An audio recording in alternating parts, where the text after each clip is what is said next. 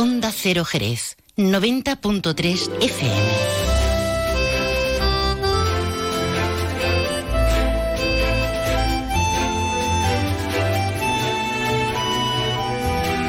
Más de uno Jerez. Leonardo Galán, Onda Cero. ¿Qué tal amigos? Muy buenas tardes. Qué bajito escucho todo. Ahora sonará un poquito mejor. Si me subes un poco más el micrófono, Pepe García, que estás en los mandos técnicos, pues lo escuchamos todo muchísimo mejor. Bueno, que digo que mm, comenzamos aquí una nueva edición de este programa que se llama Más de Uno Jerez. Ya saben que yo estoy encantadísimo de poder acompañarles hasta la una y 35 minutos de la tarde y que tenemos muchísimas cosas interesantes preparadas para usted. Lo primero y más interesante, como siempre, bueno, pues suele ser que hablemos de actualidad, que nos enteremos de cómo ha despertado Jerez y su comarca y de qué cuestiones han sido noticia durante el fin de semana. Para eso vendrá por aquí por los estudios en un momentito nuestro compañero Juan Ignacio López, que está el hombre ahí, dale que te pego, en la redacción de informativos, para luego contárnoslo todo ya con más tranquilidad a la una y 35, cuando finalicemos el más de uno. Hoy tenemos tertulia, que es lunes, estará con nosotros Bartolo Benítez, Francisco Domouso y Antonio Sánchez. Vamos a hablar de la Semana de la Movilidad, que comenzaba el pasado fin de semana, de los eh, autobuses urbanos, de los patinetes eléctricos. También hablaremos de la situación financiera del ayuntamiento, de los pasos que se dan o se podrían dar para solucionar la situación en la que se encuentra y también hablaremos del plan especial supramunicipal del entorno del río Guadalete. Esto está chulo. No es que se haga, porque primero hay que hacerlo. Pues ya se ha hecho algún que otro tramo, ¿no? Pero, pero estaría chulo, ¿no? Que tú puedas ir andando, yo qué sé, desde la barca hasta el puerto de Santa María, por el río.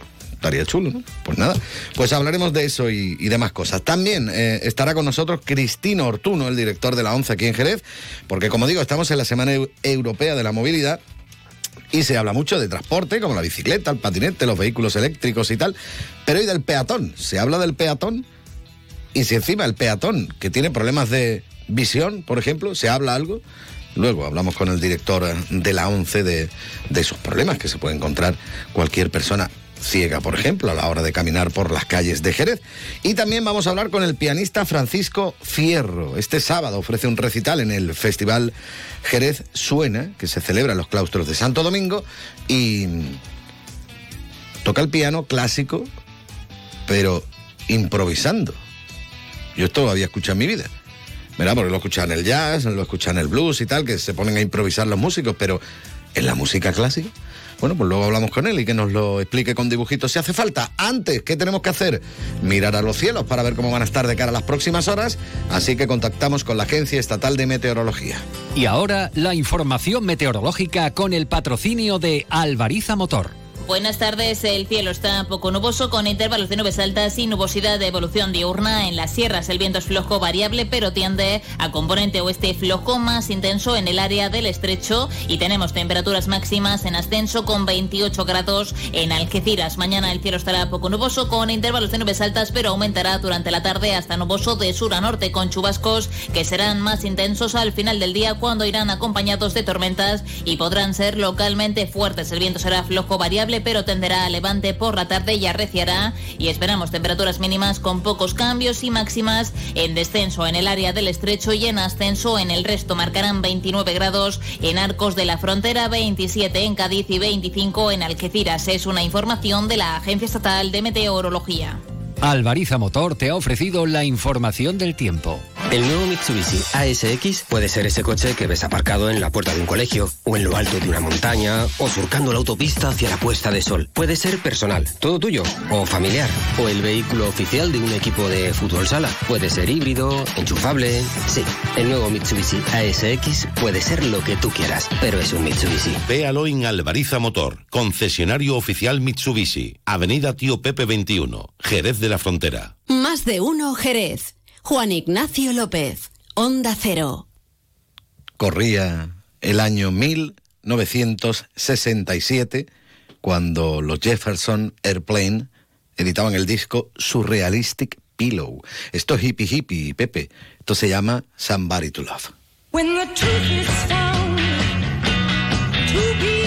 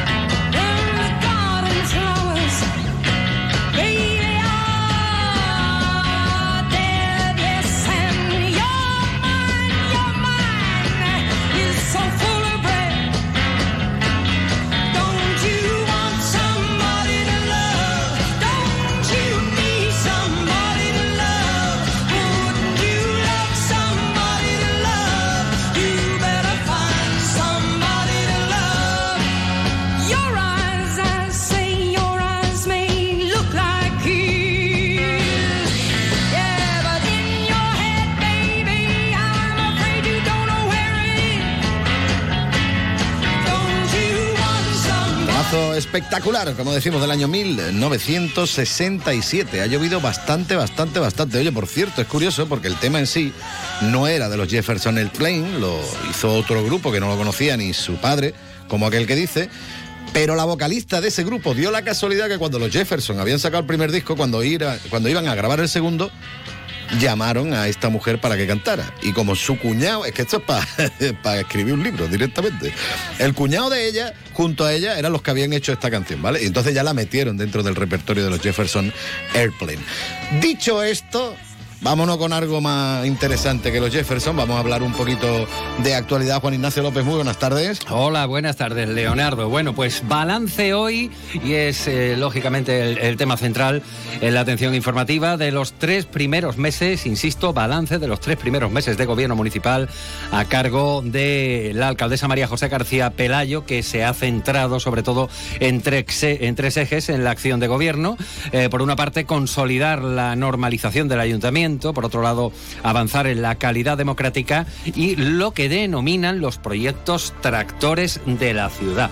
Eh, por cierto, que no ha obviado Pelayo hablar de la deuda municipal, no en vano esta mañana pues ha tenido lugar un pleno extraordinario eh, por el que eh, se van a solicitar 3.300.000 euros al Fondo de Ordenación para hacer frente, dice el gobierno local, para hacer frente al pago de sentencias judiciales anteriores. Precisamente a lo que ha engordado en los últimos tiempos la deuda municipal se ha referido Mar- María José García Pelayo con 128 millones más.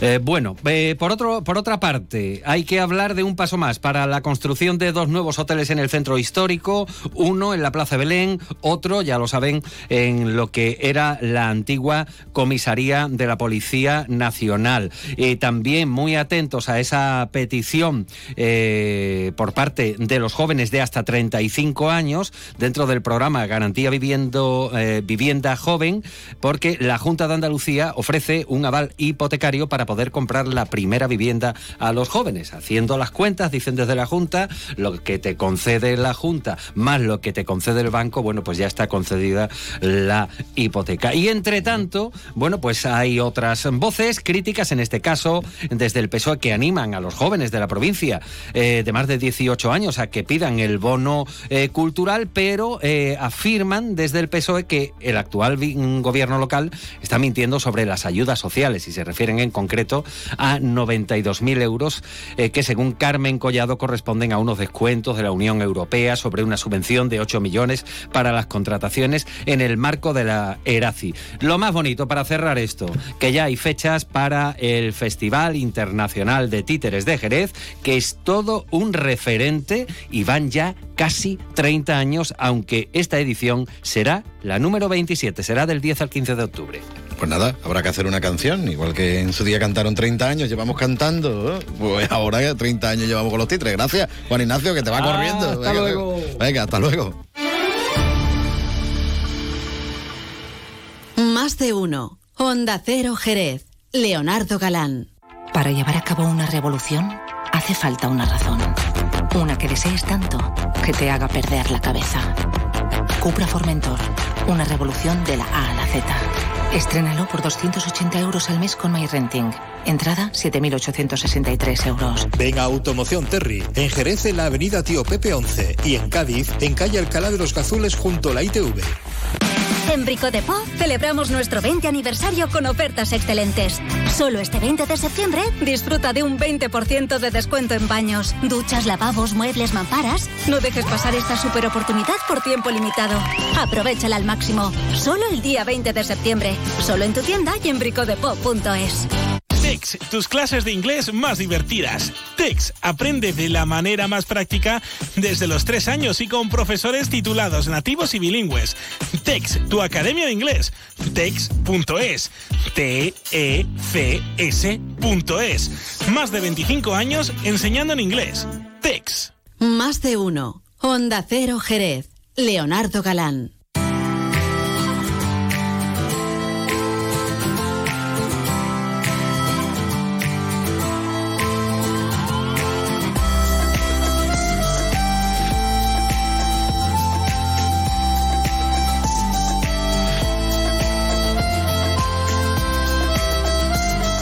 Pues son 31 los minutos que pasan de las 12. Seguimos, por supuesto, en la sintonía de Onda Cero. Seguimos aquí en más de uno. Estamos aquí sentándonos, corriendo. ¿eh?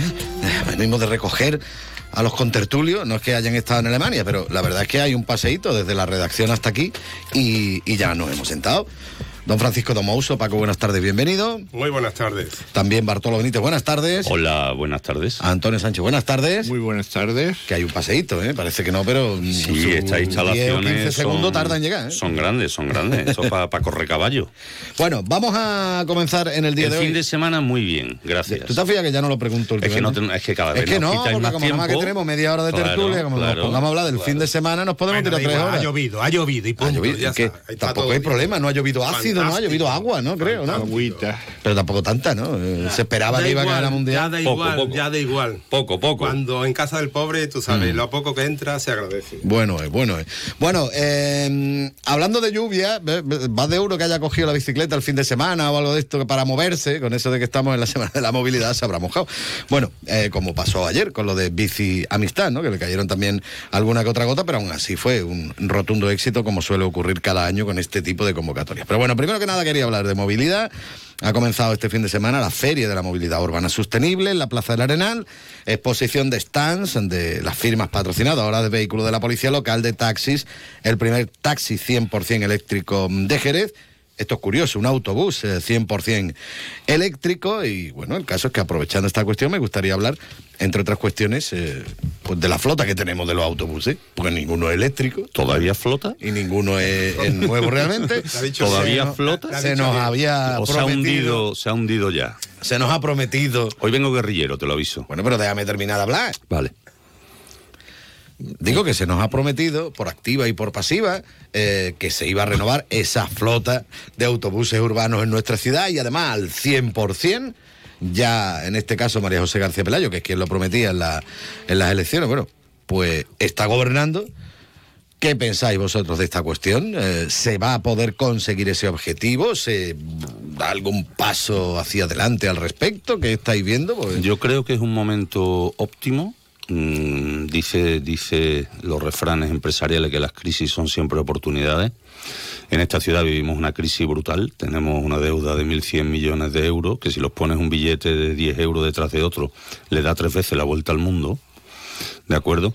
Eh, y vivimos en una crisis, una crisis brutal, son 185 mil millones de pesetas. Imagínate la locura, ¿no? O sea, cada niño que nazca en el, en el hospital de Jerez, en vez de traer un pan debajo del brazo, traerá una factura de 5.000 euros. Así, sin anestesia, ¿vale? Y yo creo que a lo mejor esta es una buena oportunidad, Leo, porque a lo mejor había que darle una pensada mm, a lo que el servicio público de transporte se refiere. Es cierto que es un servicio eh, muy necesario para la ciudad y también es cierto que vivimos en una época de la movilidad, la sostenibilidad, que debe ser una catapulta para hacer que las ciudades sean accesibles sin tener que entrar con los vehículos. Y yo creo que a lo mejor es el momento de que se establezca un nuevo concepto de lo que es el servicio público, mm, lo que se hace en muchísimas ciudades de Europa que, que yo he podido comprobar en alguna de ellas, que son los servicios de shuttle, de lanzadera, desde aparcamiento fuera de ¿Servicio la de qué, ciudad. ha dicho? Shuttle, son lanzaderas. Son lanzaderas. Tenemos sitios en Jerez, por ejemplo, detrás del Estadio de la Juventud, hay una gran zona bolsa de aparcamiento donde el que venga a Jerez puede dejar su vehículo y tiene una lanzadera cada 10 minutos que lo deja en la Plaza del Arenal.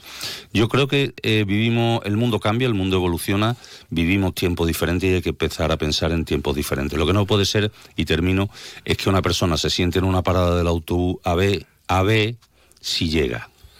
Sí, Bartolo, pero eh, contestando un poco lo que dice Leo, ¿no? ¿Será verdad el tema de, que va a haber una flota nueva de autobuses que no flote? Eh, bueno, yo creo que es un problema de los políticos. Lanzan una gran idea y lo que tendría que haber dicho María José, amiga, y yo se lo diría ahora mismo, eh, ¿cómo lo vas a financiar? Porque se han ido comprando autobuses que no sé con qué visión se han hecho, como los de gas que están por ahí, que además es tan absurdo como que es para mejorar la movilidad, pero tienen que ir a treinta y tantos kilómetros a cargar el gas y además no había, se quedó que hay en la parado provincia de Cádiz. ¿no? se quedó parado, ¿no? Entonces no es solamente eh, que hace falta autobuses, autobuses modernos. Yo hace mucho tiempo que no me monto en los autobuses azules, me da vergüenza, me da vergüenza y me da asco. ¿Eh? y sí hace falta una flota nueva. Pero también habrá que explicar cómo se paga, cómo se financia, porque después había ahí otro tema de lo que tú planteabas, que es el tema de la deuda, ¿no? Si lo vamos a echar todo hacia atrás, pues no puede pasar otra vez lo mismo que pasó, que compremos autobuses de segunda mano y sigamos todavía con los autobuses de segunda mano utilizándolo, ¿no? Hombre, yo mm, la verdad que no uso mucho el, transporte público mm, porque es una ciudad tan accesible que en vez de yo en vez de dejar eh, a convencer a los que vienen de fuera para que aparquen lejos, convencería a los de Jerez para que no cojan el coche para hacer 300 metros, que es que lo hay. Los hay, los hay, sí, Lo- sí. lo- o lo habemos, que habría que Sí, decir. sí, sí. O lo habemos. Entonces, hombre, yo todo lo que, todas estas cosas de, de replantearnos la modernidad, como cambiar lo que tenemos, no lo veo tan claro, ¿eh? Como tampoco claro que un gobierno, dice, un gobierno de progreso, digo, bueno, ¿y, y por qué este de progreso y el otro no? Porque el progreso tiene que ir hacia un lado y no hacia otro. ¿El progreso qué es realmente? Llevarnos hasta unos límites que a veces mm, muchas generaciones no comprendemos eso del progreso, pues entonces yo, yo, yo me sentaría y aquí de lo que se trata es de que mejoren los autobuses, porque los mejoren, Claro. que los arreglen y se pueden arreglar, y sino que compren uno nuevo por leasing como está haciendo ahora todo el mundo, porque el desplazamiento de la compra de vehículos, que antes iba y los compraba, al ahorraba, y, a- y ahora ya lo del leasing es una cosa más Sí, que pero razonable. tiene que para eso simplemente tienes que planificar bien los recorridos, Ya. etcétera, porque al final tú eso lo vas a pagar con lo que recauda de, de Ya, la pero gente lo se que está monta. claro Perdóname que te diga una cosa, es que cuando tú hablas dices ¿qué es la modernidad? ¿no? La modernidad es apuntarse al carro de lo que, De lo que dicen sea, que es que modernidad. Y recuerdo esta semana, Llevar esta los semana llevar los pantalones eh, rotos por ejemplo, por por más que por ejemplo, o ya, ya está pasando, ya está pasando la, voluminosos. ya ¿Eso está pasando la época del Pues piercing y ahora ha venido de- y se ha impuesto la época de- de- del tatuaje. Pero concretamente con el tema de la modernidad y de adaptarse, eh, salió una nota de las AMPAs de Jerez eh, protestando porque el ayuntamiento eh, iba a facilitar eh, el estacionamiento en determinados aparcamientos para algunos colegios, iba a facilitar no sé qué historia, una rebaja en no sé qué historia, vale. Y yo le- le- les, contestaba, pero, pero bueno, porque ustedes, ya que soy la Federación de Asociaciones de Padres y Alumnos de los colegios, ¿por qué no habláis con los padres y alumnos de, de esos colegios eh, que no vayan a llevar al niño hasta la misma clase con el coche, que no se pongan en la avenida en tercera Uy, fila, o en la calle no sé cuánto, o en la, o en la Del del rotonda, o en la rotonda, en la del rotonda del de, de, de la, Que parece de- un del tío colegio. Que parece un tío No, en- dando en- vueltas. En plena avenida Princesa Sofía o Reina Sofía, en plena rotonda, en triple fila. O sea que estamos hablando de locura. O sea que esto Hay es hora- muy complejo. hora- Nada más que tienen que venir aquí a, No, no, a la punta. Todos A las los dos, días a las dos. las 9 menos 10 Y a las dos. 9 menos 10 y las 9 y 10 y luego a las, A las dos. dos. Y ahora encima, desde lo público, desde lo público, incentivamos aquí al lado, tenemos una exposición de coches fantásticos todos, divinos de la muerte, habrá que buscar dinero para financiar esa compra de, coches y vehículos eléctricos y, e híbridos, pero sin embargo te cortan la calle eh, entre la, la- la zona de, la- de entrada al aparcamiento y hay un follón, eh, porque lo he vivido ahora hace un rato, ¿no? Hay un follón para darle la vuelta a todo lo Y- que es la Alameda de Cristina, que viene de Porvera, que viene la gente de... Que tiene razón porque lo- me acaba de pasar. Es de loco. ¿Qué me acaba de pasar? Es que tiene razón. Es que, vamos a ver, por poner cinco coches menos y no haber cortado ese espacio, no pasaba nada. Digo yo. un cuello de botella en donde está el monumento a las cofradías, impresionante. Que no se puede impresionante. pasar, no se puede pasar. Pero bueno, yo, yo, yo me centro, Leo, en lo que hablábamos. Yo sí soy un ferviente creyente de un servicio público de transporte eficiente. No, no, yo- Porque yo- además lo vivimos en otras Yo, ciudades. lógicamente, ¿eh? No, si lo vivimos, lo exacto. Y, Y los trenes y al y final, al final yo creo, yo creo que la trampa muchas veces se establece en el orden de las cosas. Eh, muchas veces el ayuntamiento o las administraciones dicen es que la gente no utiliza el servicio público cuando a lo mejor la gente no utiliza el servicio público porque no es un servicio eficiente. Mira, durante una temporada que trabajábamos mi mujer y yo y además salíamos de viaje, la chica que recogía a mi hijo en la Unión tardaba una hora y cuarto en llegar a casa en un servicio público. Un niño con ocho años. Quiero decir con esto, yo sé que habrá ciertas líneas o ciertos sitios que sean más complicados, pero tampoco es tan difícil planificar de manera eficiente el transporte público. Yo sé que más allá de bonificar de una manera u otra a estudiantes, porque sería genial que un niño pudiera irse a su instituto, a su colegio en autobús, y además Soy amigo de bonificar todo eso, la tercera edad, las personas que vayan al centro, etcétera, etcétera, etcétera. Pero todo pasa porque haya un servicio público eficiente y, como bien dice Paco, que no te dejas montarte. Yo he visto incendiarse autobuses. Yo creo que llegué a mandarte hasta la foto. en Cuatro Caminos, eh, yo que estaba caminando y se incendió el autobús allí en, eh, al lado de la gasolinera. Gracias a Dios el, el conductor fue muy rápido, desalojó a todo el mundo, pero cuando yo veía el autobús arder, yo decía, pero, pero ¿cómo puede ser esto? Claro, el autobús tenía 30 años. O sea, si no tenemos un equipamiento en condiciones, nunca podremos tener un servicio en condiciones. Y si queremos movilidad sostenible, pues algunos en vez de coger el autobús dice, voy a coger el patinete. Y Claro. ¡Hombre! No, no me toque el pa- no me toque los me toque el patinetes. patinete. No el patinete toque los eléctrico que es muy patinetes. chulo. ¿eh? Oye, pero ¿Y, el y qué pasa con los Oye, patinetes por cierto, por el cierto. patinete se tiene que adaptar también a las normas de circulación. Pero no, el patinete está adaptado. Lo que no se adapta son los gente- usuarios del, del patinete. Claro. Ni, Ah, primero, ¿Qué principal, primero y principal, la norma te dice que un patinete no puede ir por la acera. Bueno, pues va todo Dios por la- primero. Segundo, Pero- segundo, pero un patinete, primero, ¿eh? un la patinete si va a más de 25, que ya está bien, ¿eh? En 25 te coge un patinete y te mata. Y de hecho ha muerto algún amigo mío porque lo cogió un patinete y al final terminó muerto, ¿vale? Entonces, si más de 25 tiene que tener un carnet. Eh, Sí, sí. eh, eh, o sea, Tiene que llevar casco. Tiene que llevar casco, no puede llevar No los puede auriculares. superar- no puede superar los- Además tiene que llevar indumentaria. O sea, hablamos del patinete y yo creo que nos ponemos ya... ya- yo Y- creo y que hay un conflicto no generacional, hablamos ¿eh? De, de lo público, hablamos del componente humano. Claro. Sí. Porque los autobuses a lo mejor están muy deteriorados. Una parte, obviamente, la culpa la, La tiene mayor parte, sí. Los servicios que, que- públicos que están obli- obligados a tenerlo en forma y otra parte bien diferente. Otra parte bien diferente también tendremos culpa los usuarios de los servicios públicos por no tratarlos con la mínima, claro, con también, la también, mínima dignidad. sí, sí. Sí, sí. Mira, yo te voy a decir una cosa. Eh, en Jerez, tú tienes un bar que lo cierra a lo mejor a la una de la noche. Como dejes la silla y las mesas fuera, se los llevan. Pero hay muchos más sitios.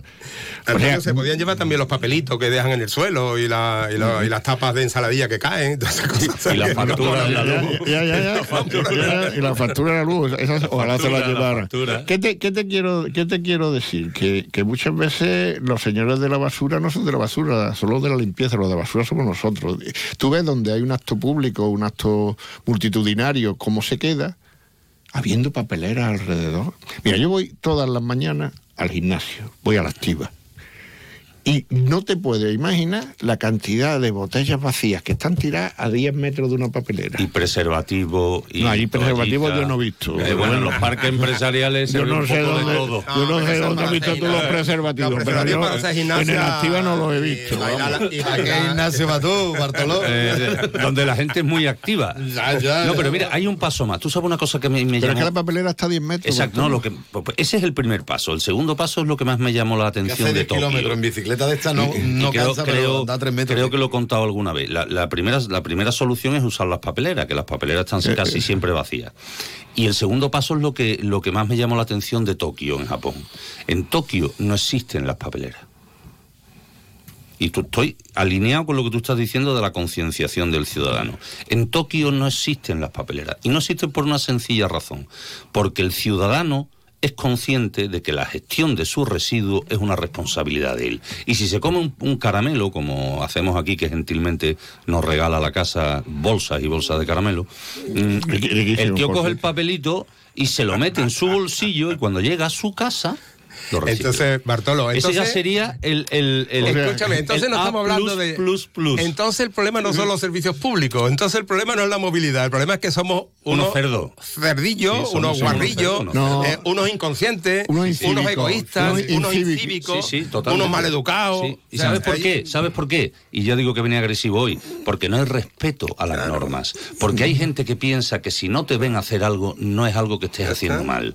Y hay gente que tira la- los preservativos en la calle, que tira lo- las, las bolsas, que hace la Bartolo, ¿y botellona. por deja qué las no pasa cosas. nada? Es decir, porque, te porque no te aplican ganas- policía no te porque no te aplican la ley. Yo porque tengo no ganas de coger. la No, ley. no, no, pero no se aplica la ley y, y- y el, y el sinvergüenza eh, eh, se Son esconde. impunes. Yo tengo ganas de coger al señor que lleva el perrito y se caga en la Todos puerta de los mi días. casa. No todos los días, pero un par de veces a la semana. Como lo coja, al final tú sabes quién va a tener el problema. Tú, porque le va a pegar una trompa y te va a denunciar. ¿Cómo lo- Yo- vamos a ver, entonces, ¿pero qué estáis hablando? ¿Cómo le vaya a dar una trompa a nadie? O sea, si nosotros que somos gente más o menos normal, estamos hablando de pegar una trompa, tú fíjate Nosotros está- somos los cómo se está despachando Ah, verdad, esto. Entonces, entonces Bueno, como, soy, como soy civilizado, como soy civilizado, yo no le voy a pegar una, una, una trompa. Tú lo- lo Pero identificas y lo los denuncias. Los chillillos van a pagar las ondas de onda cero. pues tú no le haces. ¿Eh? Tú le Eh, haces tu- tu tú no te puedes imaginar cómo soy yo cuando sales con el y móvil, te encuentras... tu Porque fotito todavía con el cuando, móvil cuando, cuando el una excremento es, es No, tamaño una croqueta, tro- una trompa, pero cuando te lo encuentras... en Retiro, lo, de la trompa, retiro lo de la trompa. En detalle. Pero mira, además te digo, te digo Paco una cosa que es muy curiosa. Yo, yo he dado muchísimas charlas en institutos y colegios sobre concienciación animal en mi etapa laboral en Royal Canin y lo hacíamos con las protectoras de animales. Y al final es un concepto generacional. Los niños pequeños que sacan a sus perros a la calle generalmente todos recogen las deposiciones. Hay una generación o varias en este país que no lo hacen nunca. Y yo, por mi trabajo, que uno de los cuadrantes que teníamos era la catalogación de las heces en función a la digestibilidad de los productos que ingerían, eh, te identifico eh, la misma caca del mismo perro durante ocho días. Porque hay gente que sistemáticamente Pasan de todo. pasan ¿eh? de todo. Y, y sin embargo, te vas viendo ya que cuando va con su hijo, el hijo es el que le dice, papá, que hay que recoger la caca. Quiero decir, es una cuestión de concienciación. No llegaremos a lo de Tokio, que no haya papelera muy pronto, no lo veremos nosotros, pero al final es una cuestión de educación y de yo, concienciación. yo recuerdo cuando pequeño, en, la, en, el, en el centro, que eh, en las casas de vecinos, a una de las vecinas le tocaba siempre limpiar la, El patio, la escalera, el patio la- Y la- y, la, puerta. y la casa eso creaba, eso creaba casa la puerta. casa puerta. Eso creaba conciencia. Hoy en día tú tienes tu casa. Se supone que medianamente arreglada y lo demás me importa.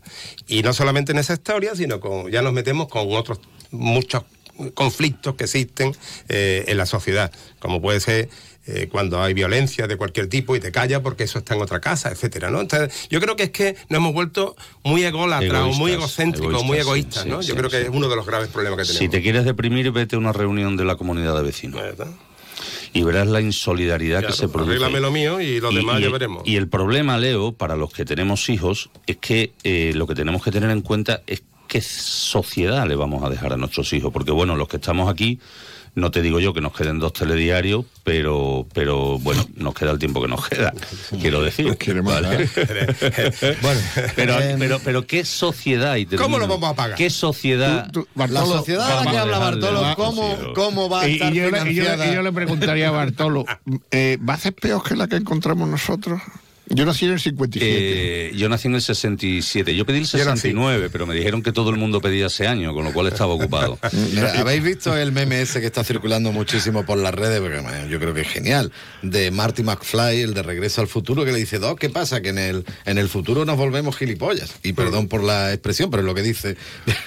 lo están poniendo como diciendo, oye, ¿por qué razón tenía cuando lo decía en el año 1960, se supone? ¿no? No lo sé, Antonio, pero probablemente les dejemos una sociedad y en eso vamos a colaborar todos, todos los que somos de estas generaciones anteriores, en las que las personas tengan eh, unos principios menos asentados y una vida mm, egocéntrica más grande. Y eso producirá probablemente una convivencia más compleja. Eh, Como compleja es la situación económica del ayuntamiento de Jerez, que precisamente esta Pero- mañana pero en un si pleno si- extraordinario si siempre ha sido compleja. ha tenido que pedir 3 millones, 3,3 millones de, de euros más por el tema del fondo de ordenación Pero para si pago eso a- siempre- es co- En mira, este caso, sentencia judicial. Leo, en peseta, Pero estamos hablando ya- 183 mil millones de pesetas. 966 millones de euros, ¿no? Eh, es la deuda actual. eh, ¿cuánto? Bueno, ya al final, eso, eso no sé 966 de dónde ha sacado La porque al final del 22, eh, y es que hablamos de deudas y ya nos mezclamos. Al final del 22 eran un millón, perdón, eran mil ciento y pico de millones. claro. Es que muchas y ahora ya te mezcla mete la la, deuda- financiera, la previsible, la no sé cuánto, Eh, y ya está. La ingeniería acuerdo consolidada, cuando, la dice. Antonio que siempre la situación ha sido mala. Yo esta mañana buscando temas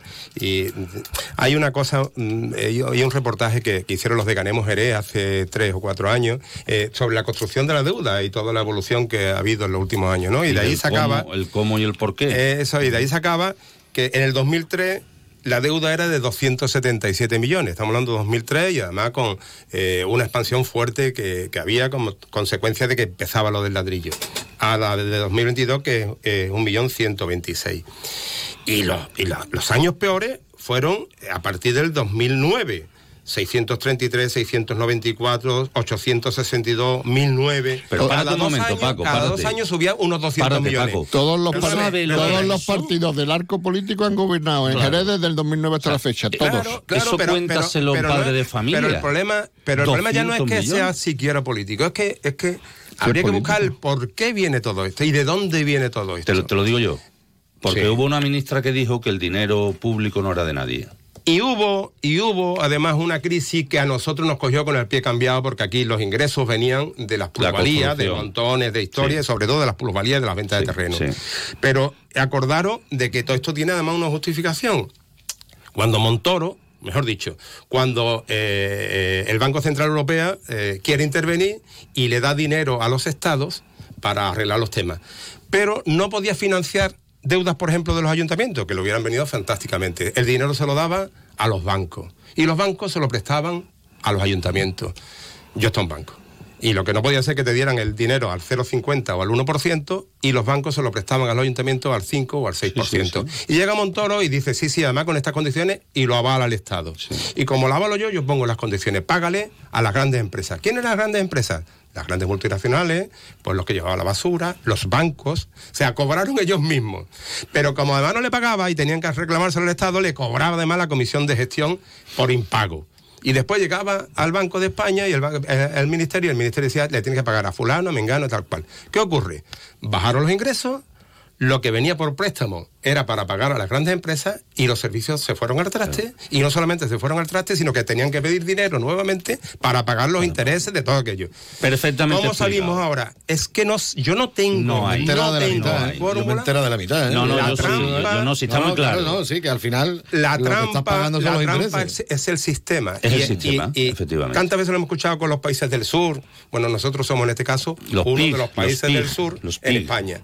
No, yo no encuentro solución para arreglar esta historia. Es muy, es muy y sencillo. entonces vas a pagar, dice, no, está bajando la deuda, mentira, todos los Mentira, años mentira, sube, mentira. todos Nunca los bajará. años sube. Solo- solo con Y la para financiación. pagar no sé Nunca qué. bajará. Y lo que paga son intereses. Y además ahora, con la subida de los tipos de interés, la financiación todavía es más cara. Mira, hay, un- hay cosas, eh, creo que has dado datos muy importantes, importantísimos. Al final, para, para el padre de familia o para la, ma- la madre de familia de una casa, hay algo que es sagrado y que significa que no puedes gastar más de lo que ingresas en casa, número uno. Si te vas a un ayuntamiento en el cual el capítulo 1 y el capítulo 2 superan el 70% de los ingresos del ayuntamiento, vas mal. Vas mal, porque lo que te queda es un 30% para tener operatividad para hacer cualquier cosa. Eso significa que solo tienes dinero, lo justito, lo justito, lo justito, para pagar las nóminas, capítulo 1, para pagar los gastos corrientes y pagar, para pagar la financiación de la deuda. Como no venga alguien de fuera que te dé dinero para hacer cualquier cosa, los ayuntamientos están amarrados de Claro. pies y manos. ¿Es una excusa? No, porque yo que trato mucho con los ayuntamientos en distintas facetas, asociaciones, cuando voy a hablar con ellos siempre me dicen lo mismo. No, no, es que nosotros no tenemos dinero. Yo le digo, no, eso es mentira. No, no te lo compro. El dinero lo tenéis ustedes. El que no tiene dinero es el ciudadano, que cada vez que llega el, mes de marzo o el mes de, de junio, cuando llega para pagar el IBI, el que no lo tenga como yo domiciliado, paga sus impuestos religiosamente. El ciudadano cada vez que va a hacer un servicio municipal paga sus impuestos religiosamente. El que no tiene el dinero es el ciudadano. El que tiene dinero es el político. En este país, mientras no haya una ley que penalice la mala gestión de los recursos públicos, nunca pasará Eso, nada. Pero independientemente. Porque yo me voy, pierdo las elecciones y el que venga atrás. Tiene más razón que Santo, pero ¿cómo salimos de esta situación? Con mil millones de deuda. No, ¿Cómo salimos? no Es que no vamos a salir, pero es que soy, Claro. eh, eh, es que, eh, es que soy muy confiado. Es que no vamos a salir. Esa deuda de los mil millones, tú dices que viene de 2003 o de... dos- de- Sí, que comienza el estudio, comienza en 2003, Esa eh, deuda con es 272 y una deuda 2022. congénita de un ayuntamiento con esta estructura. Hacemos un partido político que haga Mira, falta en el gobierno y nos condonan la deuda hoy, como la catalana. No, eso Venga, tampoco ha pasado Antonio. en Cataluña, pero, Pero bueno, pasará. está de moda hablar esas cosas. de- pero yo creo que esta deuda es estructural y esa deuda va a ir siempre con el ayuntamiento de Jerez, siempre, hasta el fin de los tiempos, porque viene casi del fin de los tiempos, porque cuando nosotros, cuando se entra en, en unos parámetros de lo que se le pide a lo público, que no tiene nada que ver con lo que se le pedía hace 40 años. Y lo público tiene que responder, pues no caben dos más que dos salidas. O aumentan los impuestos, ¿eh? o mm, deja de mantener los gastos, pero si te están pidiendo, porque vosotros pensad lo que hace 30, 40 años asumía lo público, era mínimo, porque también la necesidad social era otra, pero es que ahora la necesidad social llega a unos niveles y la y, la, y, la- y la- y el ciudadano y la ciudadana tienen la idea en la cabeza de que lo público tiene que cubrirlo todo. Y eso es complicado. Lo público hay que cuidarlo especialmente porque es lo que garantiza que los más débiles de una sociedad tengan acceso a todo lo que se merecen, que es todo. Obviamente no van a tener acceso a brillantes, no. Pero hablamos de todo, ¿eh? La comida, la educación, la sanidad pública gratuita y excelente. El transporte, El que lo hemos transporte. hablado hace un rato. To- todas estas cosas hay que mantenerlas y eso cada vez vale más. Y eso yo me, me imbrico en lo que estaba diciendo Paco. Claro, ¿qué pasa? Este tipo de cosas que son genéricas, al final lo controlan 5, 6, 7, 8, 9 grandes empresas en el país. Porque la misma que lleva los autobuses en Jerez lo ha llevado, lo ha llevado en 20 ciudades más. La misma que llevan la basura lo ha llevado, lo ha llevado en 40. Y esas empresas adquieren un poder tal, un poder tal, de un nivel tal, que al final no es que discutan con, la, con las administraciones públicas de tú a tú, es que ningunean a las administraciones Eso se llaman públicas. sí, con el Estado, como nos decía. Estado. Mira, pero aparte, aparte de eso, otra- una cosa que estaba mirando yo del Observatorio Municipal de Jerez, ¿no? La mala previsión presupuestaria. En el primer semestre decían que iba a haber una desviación presupuestaria entre los ingresos previstos y el gasto previsto de 3.000 de 3 millones de euros. En el segundo semestre se ha ido a, 90 y- a 91. Entonces tú dices, espérate, espérate, espérate. Ya no es solamente, ya no es solamente cómo se forma la deuda, cómo estamos estudiando nosotros las cuentas, las cuentas Pero- públicas, ¿no? pero- O sea, pero- pero- y eso pasa y no le damos importancia, lo ves en un Porque tuit, parece que no lo tiene que pagar nadie, No, pero- yo esto pero- lo entiendo, pero- yo esto claro. lo entiendo. ya Es, está. es que la base de todo el problema está en lo primero que ha dicho. ¿Cómo se llama la oficina de Observatorio Ciudadano? Sí.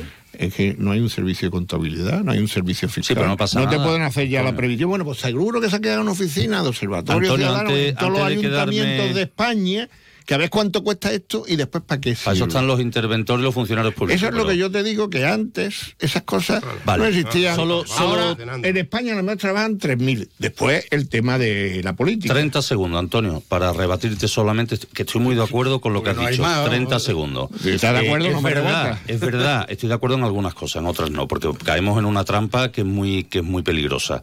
Es verdad que hace 30 años la- las administraciones públicas no ofrecían los servicios que se ofrecen ahora, pero también es verdad que hace 30 años no se pagaban las cantidades ingentes de impuestos que se pagan ahora.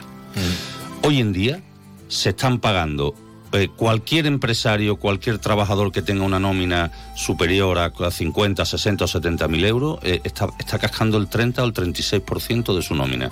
Vas a echar gasoil y el 60% son impuestos. Vas a hacer la compra y tienes impuestos. Te pasan el recibo de la luz y hay veces que pagan más de impuestos que de kilovatios. Con lo cual, estamos pagando una cantidad brutal de impuestos día día, para que la peña adiós a toda la audiencia, saludo a, a mis amigos, Sí, para pero- que la peña siga el malviviendo. El objetivo de todo el mundo es el iPhone 15, ¿eh? Eso es el Señores. objetivo generalizado. Bartolo Benítez, Francisco Lamouso, Antonio Sánchez. Oye, Leo, Leo, muchísimas gracias. Hoy nos has puesto tú unos temas, una tarea un poquito agria, ¿eh? Ya Eh, me he dado cuenta, ya a partir de ahora nada más que fiesta y cachondeo. Que no, que la culpa es de Leo, la culpa es de Es Leo. lo suyo, es lo suyo. Señores, muchas gracias. Pero al final no hemos ido por donde hemos querido.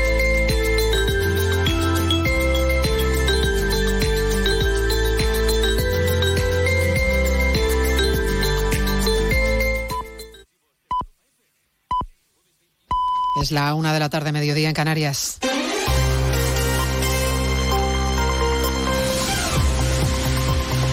Noticias en Onda Cero. Muy buenas tardes. Les avanzamos hasta ahora algunos de los asuntos de los que hablaremos con detalle a partir de las dos en Noticias Mediodía, empezando con una foto que no veíamos desde hacía 17 años, la del rey recibiendo al alcalde de Barcelona. Ha terminado con ese vacío de los antecesores, el socialista Jaume Colboni. Recepción en el Palacio Albéniz de Barcelona, aprovechando la visita de Felipe VI. Siguiendo ese encuentro en Barcelona está Francisco Paniagua. Es una imagen que no veíamos desde 2006, la del jefe del Estado reuniéndose formalmente con el alcalde de la segunda ciudad de España, Barcelona, no se producía desde los tiempos de Jordi Hereu como alcalde. Hoy se resuelve esa anomalía que se produjo durante los mandatos de Xavier Trias y de Ada Colau. En medio del proceso no fueron nunca a ver al rey. Jaume Colboni, el nuevo alcalde del PSC, se ha reunido con Felipe VI aquí en Barcelona, lo que el rey lleva a cabo en otras ciudades con otros alcaldes importantes de forma natural no se producía con el de Barcelona desde hacía casi dos décadas. Además, Ada Colau intensificó el distanciamiento cuando no quiso ir a ningún recibimiento a Felipe VI cuando venía aquí a Barcelona y modificó incluso el nombre de varias calles que hacían referencia a la Casa Real. Reparada queda, por tanto, esa anomalía democrática en pleno debate sobre la amnistía, de lo que ningún gobierno, de lo que ni el gobierno ni el Partido Socialista quieren hablar. Prefieren poner el foco en Feijó y en su empeño de presentarse a una investidura que sabe que va a naufragar. El ministro de la Presidencia, Félix Bolaño, celebra en cualquier caso, que ya quede menos. Y el problema del señor Feijó, del líder provisional del Partido Popular, no es haber forzado una investidura de mentira o no es no tener apoyos para conseguirla. Su problema realmente es que no tiene proyecto para España, que todo su proyecto es crispar, es derogar, es enfrentar, es generar odio entre españoles y, por tanto, afortunadamente, queda cada día menos para que esa investidura de mentira del señor Feijó pase y empecemos a hablar de la investidura de verdad, que es la de Pedro Sánchez. Las alusiones del ministro Bolaños a Feijó, que ya ha asumido que no será presidente, aunque mantiene su agenda de contactos. A partir de esta hora inicia ronda con los agentes sociales. El primero, el presidente de la COE, Antonio Garamendi, ha dejado en manos de su persona de confianza, la portavoz parlamentaria Cuca Gamarra, la reunión de esta tarde con el portavoz parlamentario del PNV, Aitor Esteban, con quien va a cerrar la ronda de cara a la investidura. La presidenta de la Comunidad de Madrid, entre tanto, Isabel Díaz Ayuso, insiste en la repetición electoral como fórmula para que Sánchez se quite la careta. Por eso reto a Sánchez a que convoque elecciones y diga en su programa electoral que pretende amnistiar a los golpistas, conceder un referéndum de autodeterminación, trocear España en varias naciones y que en el Congreso ya no nos entendamos en la lengua común. La rebelión interna de los socialistas contra Sánchez demuestra que esto ya no va de izquierda o derecha, sino de patriotismo y decencia. El Ministerio de Igualdad, que volverá a convocar a su comité de crisis, ha confirmado la naturaleza machista de los tres últimos asesinatos de mujeres en Cieza, Castellón de la Plana y Orihuela. Con estos son ya 47 las mujeres asesinadas por sus parejas o exparejas cuando termine septiembre. Belén Gómez del Pino. 17 más que en la misma fecha de 2022 y el repunte se arrastra desde principios de verano. Desde junio son 26 las mujeres asesinadas por sus parejas o exparejas. El 80% no habían denunciado y ahí acaba de poner el acento la del Gobierno contra la violencia de género, Victoria Rosell. No hay mayor cómplice ni mejor cómplice de la violencia que el silencio. Verbalizarlo, pedir ayuda formal o informal es el primer paso para la, para la salida de, de la violencia. En el primer semestre del año, además, 13 mujeres han sido asesinadas fuera del ámbito de la pareja. Diez de ellas conocían a sus asesinos por ser familia o amigos. Otros tres han sido feminicidios sexuales, el asesinato de tres prostitutas. La Unidad Militar de Emergencias, la UME, da por concluida su labor en Marruecos después del terremoto. Ha emprendido ya viaje de regreso. Se vuelven con el agradecimiento del rey Mohamed VI, corresponsal Antonio Navarro. Así es, aunque su presencia pública ha sido más que discreta durante los últimos diez días, el rey Mohamed VI ha querido, mediante una carta enviada físicamente al campamento español situado a los pies del Alto Atlas, agradecer a la UME la ayuda prestada durante la semana que ha estado desplegada en la zona más afectada por el terremoto. Y no solo se marcha la UME, sino también el resto del contingente español desplazado a Marruecos, formado por bomberos de varias comunidades autónomas, guardias civiles y policías nacionales. Un contingente integrado por un total de 112 personas y 22 perros. También hoy es día de otros regresos porque miles de niños que viven en las zonas afectadas por el terremoto del pasado día 8 vuelven como pueden, en muchos casos en jaimas o en edificios gravemente dañados a las clases. El Comité de Emergencia mantiene activado el llamamiento para ayuda urgente a los damnificados del terremoto. Los donativos se pueden hacer a través de Bizum al código 02076 y en la web www.comiteemergencia.org. A partir de las 2 de la tarde hoy les hablaremos también de la crisis migratoria que se vive en Italia. Francia está dispuesta a endurecer la política de inmigración, como pide Italia, ante las llegadas que no cesan a Lampedusa. El ministro de Interior francés, de visita en Italia hoy, se compromete a ayudar a Meloni a controlar su frontera para impedir que sigan los desembarcos. Y en Menorca están de celebración hoy, se lo contaremos también, la UNESCO ha declarado sus monumentos prehistóricos talayóticos patrimonio mundial. Ya son 50 los que tiene España en esa privilegiada lista. Se lo contamos todo a partir de las dos, como siempre, en una nueva edición de Noticias Mediodía. María Hernández, a las 2, Noticias Mediodía.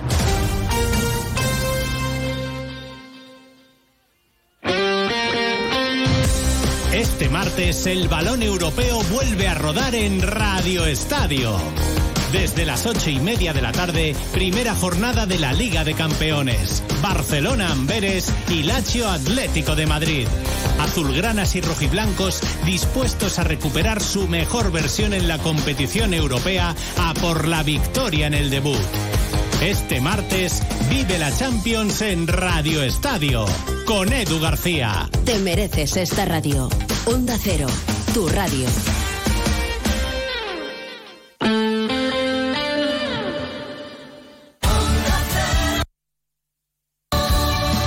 Andalucía.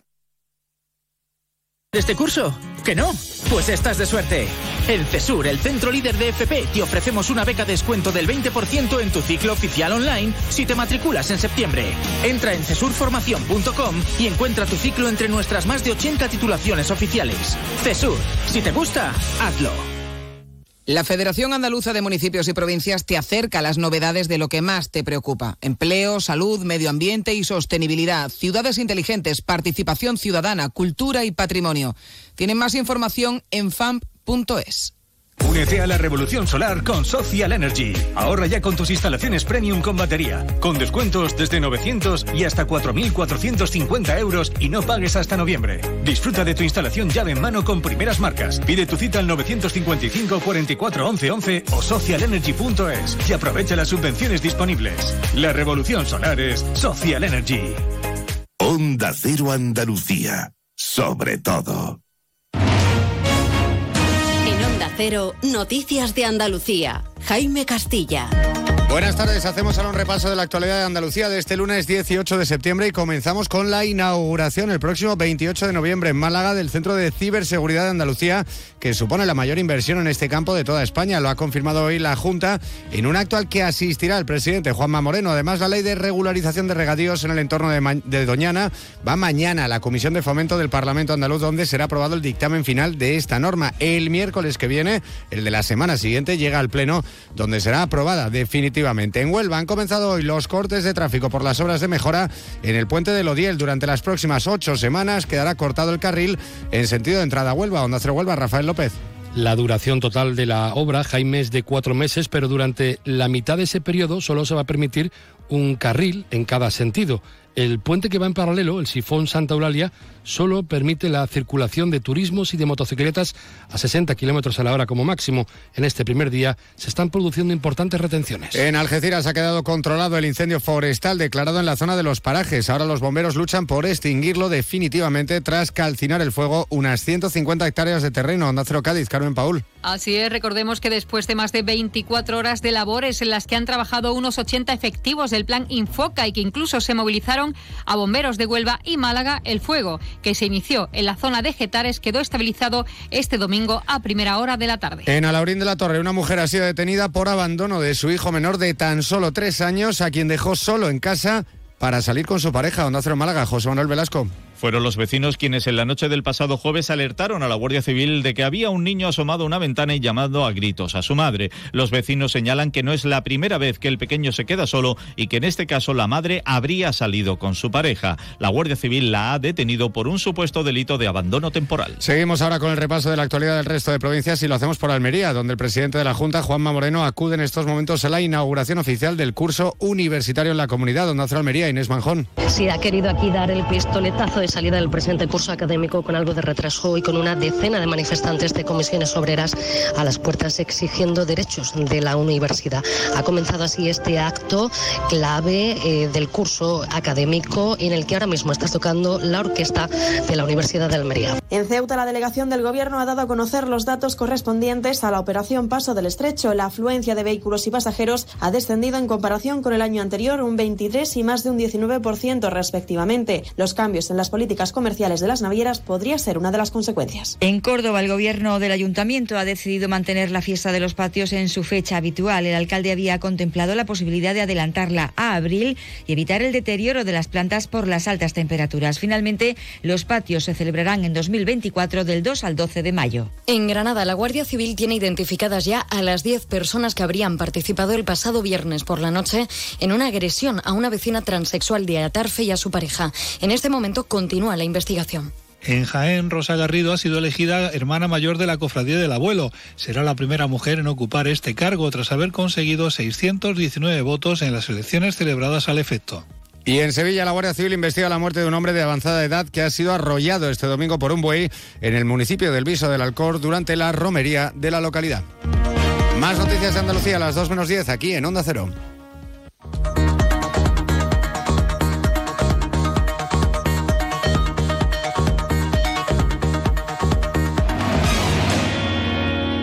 Cero. Noticias de Andalucía. Salón. Gotera. Todo seco. Es muy simple asegurarse con el Betia. Simple, claro, el Betia. Aprendemos a leer para luego aprender leyendo. La lectura es la llave que abre las puertas del conocimiento, de la comprensión de las cosas. Es un hábito que nos lleva a lugares increíbles y a entender el mundo que nos rodea. Por eso, en este curso 2023-2024, la lectura tendrá un papel primordial en las aulas de Andalucía. Porque quien lee, entiende. Y quien entiende, aprende. Junta de Andalucía. Onda Cero Jerez, 90.3 FM. Más de uno. Onda Cero Jerez. Leonardo Galán. Luis, estoy pensando en comprarme un coche blanco. ¿Qué dice Yuyu? ¿Blanco? Cómpratelo negro. No, no, no, no. Blanco y grandecito. Ir con la familia. Anda ya, Yuyu. Cógete un deportivo, un caprichito. Caprichito el canasta que me voy a pedir. Eh, pues otro para mí. Hombre, por lo menos en eso siempre estamos de acuerdo. Canasta. No, ni nada. Disfruta con un consumo responsable. El 23 y 24 de septiembre regresa el Napa Racing Weekend al circuito de Jerez Ángel Nieto, con las mejores competiciones, los monoplazas de la F4 Spain y la Eurocup 3 donde nacen las estrellas, y la Porsche Sprint Challenge Ibérica. Descarga tu invitación en racingweekend.refeda.es y disfruta del paddock, la terraza de boxes, las tribunas, el pit walk y la experiencia Easy Drift el 23 y 24 de septiembre, Napa Racing Weekend en el circuito de Jerez. ¡Vívelo! La vuelta al cole es muy divertida con las Dunas Shopping. Vamos a por un año lleno de retos e ilusiones. Prepara la mochila de tu futuro. ¿Sabías que sorteamos tarjetas regalo para las compras? Participa en los sorteos de nuestro Instagram. Ya lo tenemos todo preparado para la vuelta al cole en las Dunas Shopping. Más de uno. Onda Cero Jerez. Leonardo Galán.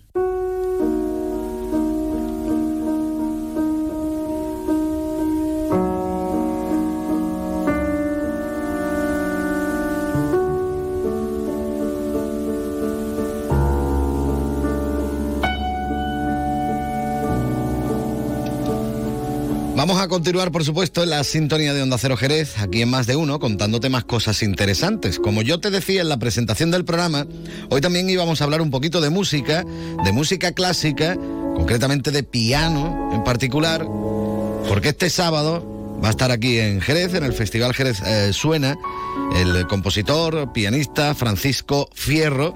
Vamos a hablar un poquito con él. Don Francisco, muy buenas tardes. Hola, muy buenas tardes. Gracias por hacerme un huequito. Hombre, hay que hablar de, de cosas interesantes que, que, tenemos aquí en la ciudad. A nosotros nos gusta mucho hablar de cultura, nos gusta hablar mm. de música. Y nos gusta hablar de cosas, por ejemplo, que yo no tenía ni idea de que existieran. Porque mm. música clásica improvisada, mm, yo no lo, no lo conocía. Hombre, yo me imagino que tú sí, porque es lo que hacen, ¿no? A ver, cuéntame un poquito. Eh, ¿Cómo es exactamente hacer música clásica y hacerla de forma improvisada, como lo haces tú? Claro, bueno, a ver, pues para empezar eso, yo, yo comencé haciendo esto desde que era joven y bueno, al principio lo empiezas haciendo trasteando y probando cosas. Al final este lenguaje se va refinando y cada, y cada vez lo hacer mejor y tiene más sentido. Y bueno, pues es algo que es verdad que es un poco raro en el circuito de música clásica habitual, porque, a ver, la verdad es que en los últimos años, así más o menos en el último siglo, se ha vuelto todo como muy dogmático, todo muy de escuela, y no, no se favorece mucho que se haga este tipo de cosas, pero, por ejemplo, a, siglo XX, antes y XIX, XVIII, XVII, era lo normal, es decir, todos los músicos, cualquier músico, era, era compositor, instrumentista, era improvisador, era algo habitual, entonces de alguna manera pues eh, para mí es algo natural, pero sí que quiero reivindicar un poco pues que se vuelva a esto. Que tú improvises no quiere decir que tú no tengas una base sobre lo que estás haciendo. Es decir, cuando tú interpretas una melodía, eh, tú estás interpretando una melodía que has compuesto tú, pero luego puedes improvisar sobre la base de esa melodía, ¿no? Claro, hay, hay muchas maneras de enfocar la improvisación. Como tú bien dices, puede ser una melodía que tú mismo te has inventado, que ya está hecha, puede ser algo que te inventes absolutamente en el momento, más libre, puede ser la melodía de otro compositor, puede ser incluso una especie de improvisación descriptiva de un cuadro, así algo impresionista, puede ser algo que te salga así más de, los sentimientos que tengas ese día. Es decir, hay muchísimas maneras de enfocar la improvisación. Bueno, y esto, lo bueno de esto es que el que va a un concierto tuyo, luego al día siguiente va a otro y no tiene nada que ver. Bueno, no tiene nada que ver, ¿verdad? Que no es lo mismo, que siempre lo cambia, ¿no? Sí, claro, digamos que yo esto lo introduzco en los conciertos, eh, en, varios conciertos he hecho solo improvisaciones en el concierto, pero digamos que lo introduzco a lo largo del, programa, digamos, del evento, pero no todo el rato. O sea que, por ejemplo, a lo mejor lo primero que hago es tocar una partitura de Beethoven y después improviso para llegar a la siguiente pieza que es de Mozart o algo así, ¿sabes? Sí. Entonces voy, voy mezclándolo. ¿Cómo, ¿Cómo te lo vas a organizar eh, de cara a este fin de semana aquí en Jerez? ¿Cómo lo vas a hacer? ¿Qué es lo que nos vas a presentar? A ver. Bueno, en este en esta ocasión además es, es, es, es un poco diferente el programa, lo habitual, porque además actúo con dos artistas locales. Em, la primera es eh, la violinista Irene Ortega, de Jerez de la Frontera, y la soprano también Maribel Ortega. Y vamos a hacer un programa que está dedicado a un compositor ruso muy importante que se llama Sergei Rachmaninov, que tiene algunas melodías maravillosas. Y vamos a hacer un concierto los tres pues eh, alrededor de este compositor. Y, bueno pues nada eh, creo que va a estar muy bien. Es a las nueve de la noche en el patio de los claustros de Santo Domingo ahí en Jerez de la Calzada y, bueno, pues que, como digo, es un programa muy especial porque además las composiciones de Rachmaninoff son originalmente para voz, pero hemos hecho un arreglo de manera un poco improvisada, pero muy, muy efectiva, para violín también. Bueno, yo voy a seguir insistiendo en lo de la improvisación, porque, verá, mm, sí, hombre, no, suena el... Ah, venga, los músicos de jazz. Ah, improvisan. Los músicos de blues, pues el guitarra empieza a improvisar.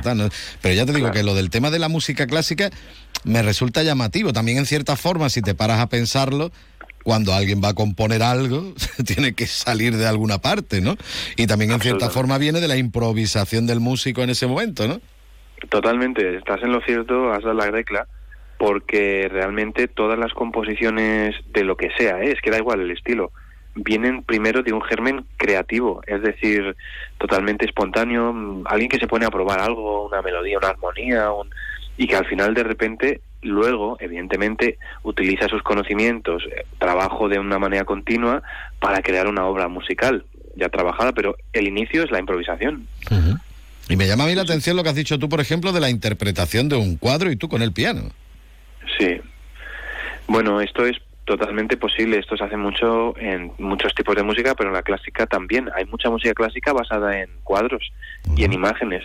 Muchos compositores no solo impresionistas, pero también románticos, vanguardistas, basaban su música en, en, pinturas también, y hay, digamos, un paralelismo entre las dos. Muchas veces, de hecho, lo que ocurre es que los pintores de una época, la música también se parece a, esas, a esos cuadros. Tiene algo que ver también por ello. Bueno, eh, tú ahora mismo eh, vas a estar en Jerez, como decimos, este, este próximo sábado, pero tú estás dando mm, voltereta por todos lados, no solo por España, sino también en el ámbito internacional, ¿no? Sí, ahora mismo todavía estoy terminando eh, una serie de conciertos que tengo aquí. como digo, el 23 de septiembre ahora tengo en Jerez, que estoy encantado de volver y eh, también tengo en, en, Córdoba, por ejemplo, en Andalucía, digamos, por mencionarlo, eh, que ya eso es ya es en octubre. el 19 de octubre y que esto ya es el último concierto antes de irme en noviembre a una gira que tengo en China eh, durante dos semanas. Nunca he ido a China, así que para mí es toda una experiencia esto. Qué bueno. y luego, aparte de China, también has estado en otros puntos del planeta, ¿no? Eh, sí, también he, tocado bastante en Estados Unidos, por Europa, eh, sobre todo en Inglaterra, Reino Unido, eh, en Francia, un poco por todas partes, como dices, pero porque la vida del músico al final pues te lleva de un lado a otro, conoces gente, te invitan, así va todo un poco, vamos. Y en el ámbito del conocimiento y de la aceptación al tipo de música que tú interpretas, ¿cómo ves el nivel en España en comparación con otros puntos del planeta? Por ejemplo, ¿en Estados Unidos se, se estila más o, menos que aquí? ¿Cómo, ¿Cómo lo ves tú eso? Pues es diferente, pero, pero tampoco es eh, totalmente opuesto. Digamos que ah, en Estados Unidos creo que se tiene como una conciencia mayor de que, por ejemplo, la música clásica o ser músico es una profesión muy seria y profesional, ¿vale? En España todavía ocurre, cada vez menos, ¿eh? Pero todavía ocurre que, la gente te pregunta que qué haces y tú le dices que eres pianista y no, no sé si sabe que eso es una profesión muy seria, que lleva mucho trabajo y que vives de eso. Entonces, eh, yo diría que esa es la mayor diferencia. Hay mayor profesionalización, la gente entiende que, que es una cosa seria y aquí todavía ocurre pues que todavía no todo el mundo, pero la gente todavía tiene dudas de, de si eso realmente es una salida real, no sé cómo decirlo. Hmm. Y el trabajo que lleva detrás, ser, eh, ser músico, porque es que muchas veces parece que, yo creo que falla la didáctica por nuestra parte, ¿no? Muchas veces hablar de... A mí me gusta de todas formas, ¿eh? Cada vez que, que hablo con algún músico de, de, de, de decir las horas que necesita un músico para luego poder subirse al escenario, que es que eso parece que, que, tú te subes, vale que lo tuyo también está con lo del tema de la improvisación y puedes decir, mira, pues esa parte que está improvisando, mm, a lo mejor no, lo ha, no la ha trabajado tanto, pero cualquier cosa que uno hace encima de un escenario para estar ahí necesita muchísimas horas, ¿no? Muchísimo trabajo detrás, claro. Muchísimas horas y muchísimos años. Mm. O sea, eh, es verdad que subirse a un escenario, pues hay una presión, está tu propia exigencia, uno siempre quiere dar lo mejor y estar perfecto, por así decirlo.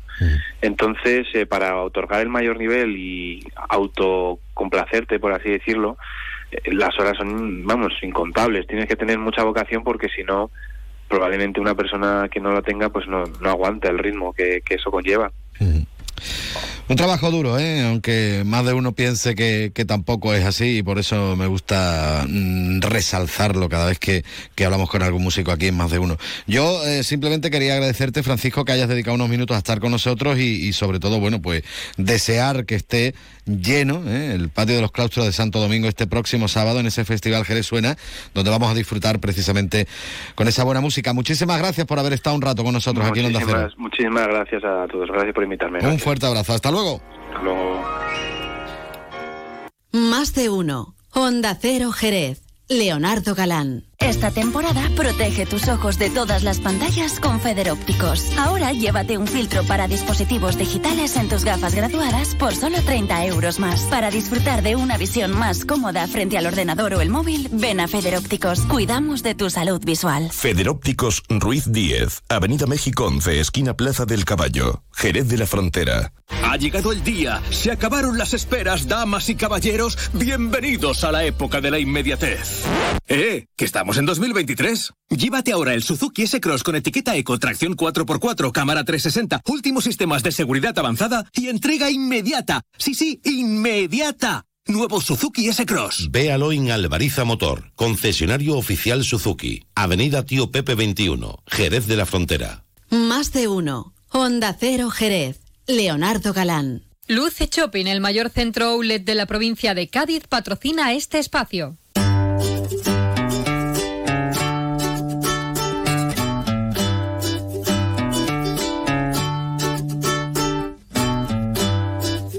Esta sería una buena canción ¿eh? para, yo qué sé, para dar un paseo, por ejemplo, por las calles jerezanas.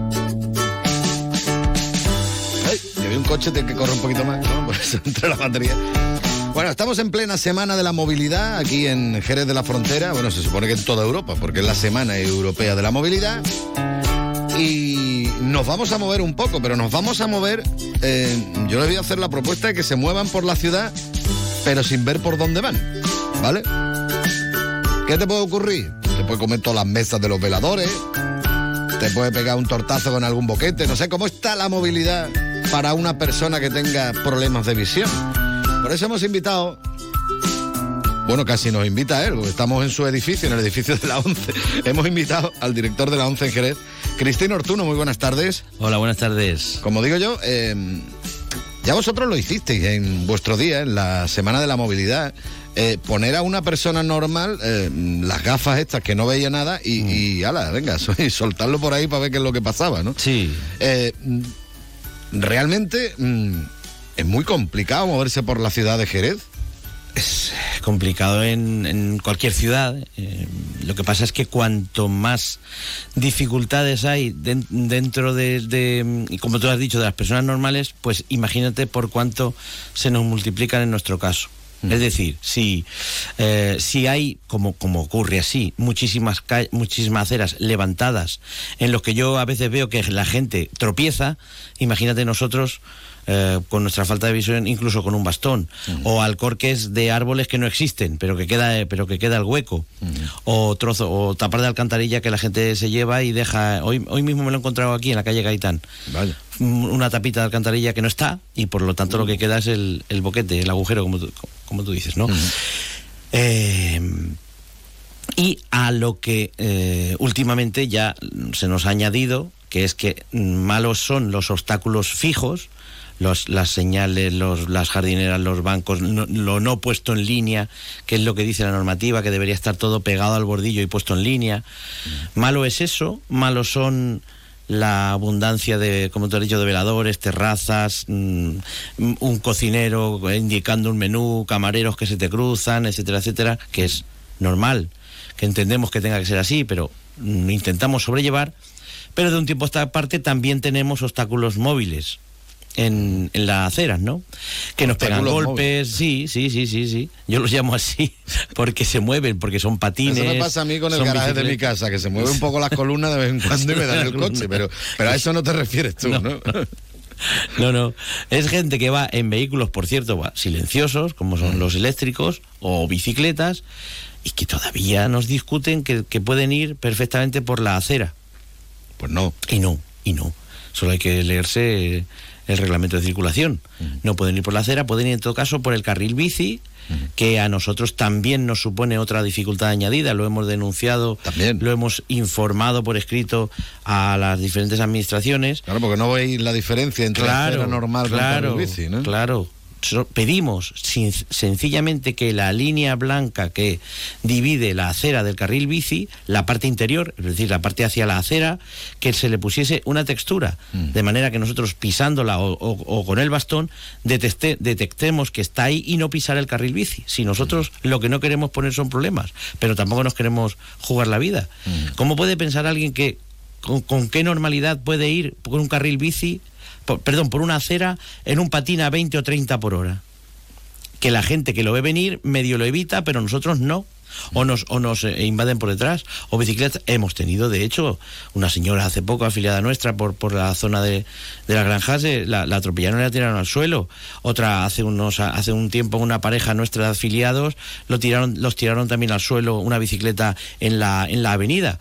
Quiero decir que es muy peligroso bueno, ya si contamos, aunque no sea como movilidad, pero evidentemente eh, las eh, heces, vamos a utilizar una palabra más fina, heces fecales caninas, que hacen que nosotros pues te lleves la agradable sorpresa de que te lleves un trozo a casa en el bastón. Yo creo que con esto ya queda bastante explicado lo agradable que es luego recoger el bastón. Mm. Y luego, pues a la gente, Leo, yo ya voy de corrido. Ya no, voy no, no, tú dale, dale, dale y a la gente pues pedirle responsabilidad también, porque cuando tú dejas un coche en una marquesina de autobús, es un momento, es un momento, pues en ese momento es en el que puede llegar el autobús y como el autobús no se puede acercar a la acera, nosotros somos los que tenemos que estar buscando la puerta del autobús y evitando además ese obstáculo, ese coche que se nos ha dejado allí de, golpe, ¿no? Entonces, como veis, son, son muchas, son bastantes las circunstancias por las que cuando uno va buscando un destino, andando por las calles de Jerez, deberíamos ir relajados y sencillamente contando cuántas en cuántas calles tengo que girar a la derecha o a la izquierda, y sin embargo vamos muy estresados pensando en todas estas circunstancias, todos estos obstáculos, como digo, fijos y móviles que se nos ponen por delante y por detrás. Y por cierto, déjame reivindicar esta Semana de la, eh, Europea de la Movilidad y todo el mundo habla de cómo moverse en diferentes vehículos y se nos olvida lo ancestral, lo de toda la vida, lo desde que nacemos, que es moverse andando. Jerez es una ciudad preciosa, bastante llana, bastante con, en muchos casos, eh, es verdad que no siempre con aceras mm, cómodas, pero que es una ciudad que invita perfectamente, como tú has dicho al principio, al paseo. Y que mm, lo único que hay que hacer es a lo mejor es madrugar un poco más y es sanísimo andar. No todo hay que hacerlo en vehículos. Yo desde luego lo hago tú lo sabes, lo hago a diario, mis cuatro kilómetros de ida y mis cuatro de vuelta, y lo que hago es madrugar un poco más y con mis dificultades lo hago. Si lo hago, si lo hago yo, yo creo que lo puede hacer mucha más gente de la que lo hace realmente. Y eso sí que es ecológico, andar no gasta ni electricidad y, es saludable para, para, nuestros cuerpos. Bueno, y el hombre que no entra luego, ¿qué? Que luego hay que pues, pues, digerirlo. Pues, claro, pues divinamente. Se come uno cuando llega a casa. Unos desayunos que nos pegamos luego, ¿no? Y, la comida al mediodía. Pero mira, por lo menos lo compensas. Hombre. Bueno, Cristino, em, como decimos, Semana de la Movilidad, vosotros habíais participado anterior vez, bueno, anteriormente en algunas ocasiones, precisamente, em, en lo que es la propia Semana de la, de la Movilidad. En esta edición me parece que no, no vais a organizar eh, nada, pero en algunas ocasiones sí que hemos hecho, hemos tenido algún circuito, hemos tenido algún stand, hemos tenido algún... Lo que pasa es que es verdad que, que, la semana en sí y por sí misma y, con, la, con la administración, en este caso municipal, ya está muy llena de, actos, ¿no? Y luego como nosotros empezamos a tener, como tú sabes, en el año empezamos a, darle mucho a la semana de la 11, una semana como tal, comentar, pues ahí sí luego sí historia, ¿no? Efectivamente, y metemos la movilidad, porque para nosotros es algo estrella, es que eh, si nosotros trabajamos la autonomía, para trabajar, por ejemplo, o para ir a, educación, etcétera, etcétera, y queremos que nuestra gente vaya sola, evidentemente el tema de la movilidad para nosotros es prioritario. Es prioritario, así que eh, pues hay que aprender, hay que aprender a cruzar pasos de cebra, hay que aprender a manejar esos semáforos, a subirse en autobuses, a saber por dónde estás, dónde vas, etcétera, etcétera. Mm. Para eso, pues que necesitamos lo que acabo de comentar, la facilidad por parte tanto de las administraciones como de las personas para que y por cierto siempre lo digo no todo lo que le ponemos fácil a la discapacidad se lo ponemos fácil a, nos lo ponemos fácil a todos a nosotros mismos. Porque al final mm, haremos una ciudad más amable mucho más mucho más vendible no yo le digo a la gente de verdad eh, cada vez que dejemos algo en la acera eh, que pensemos que puede venir una persona o en, silla, o en silla de ruedas o con dificultades de movilidad o nosotros que no vemos bien. Me encuentro bicicletas tiradas, dejadas. Yo sé que son chavales que lo dejan en cualquier. pero bueno, hay que empezar a decirles que no, que la bicicleta que se, se tiene que quedar apoyadas en la, en la pared y, ocupando el mínimo espacio posible. Porque pisarlas te, puedes llevar una lesión seria. Bueno, son muchas cosas y queríamos acordarnos, por supuesto, de, las personas que tienen eh, problemas de visión, de ya que estamos hablando de la Semana de la Movilidad, pues los problemas que, se pueden encontrar a, la hora de moverse por nuestra ciudad. Cristino, como siempre, un auténtico placer. Muchísimas gracias. saludo enorme a toda la audiencia de Onda Cero. Venga, un fuerte abrazo.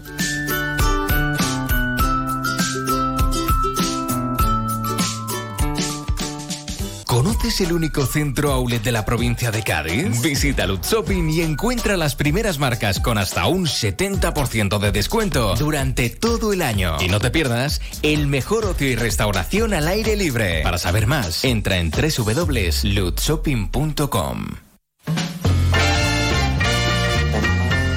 34 minutos eh, que pasan de la una, yo me voy ya corriendo porque llega por aquí mi compañero Juan Ignacio López para hablarnos de actualidad. Nos vamos con un tema esto es del año 1961, ¿vale? Aparecía también ¿eh? dentro de la banda sonora de la película Blues Brothers 2000, ¿vale? Lo que es el tema, lo que es la canción. Esta es la original, ¿vale? Con Bobby Blue Bland y este Turn on Your Love Light. Qué bonito. Nos vamos al restaurante Antonio, ¿no, Pepe? Tomando algo, como abren de lunes a lunes y tiro porque me toca, pues nada, nos tomamos algo allí, una copita de bodega Williams and Humber con consumo responsable. Adiós.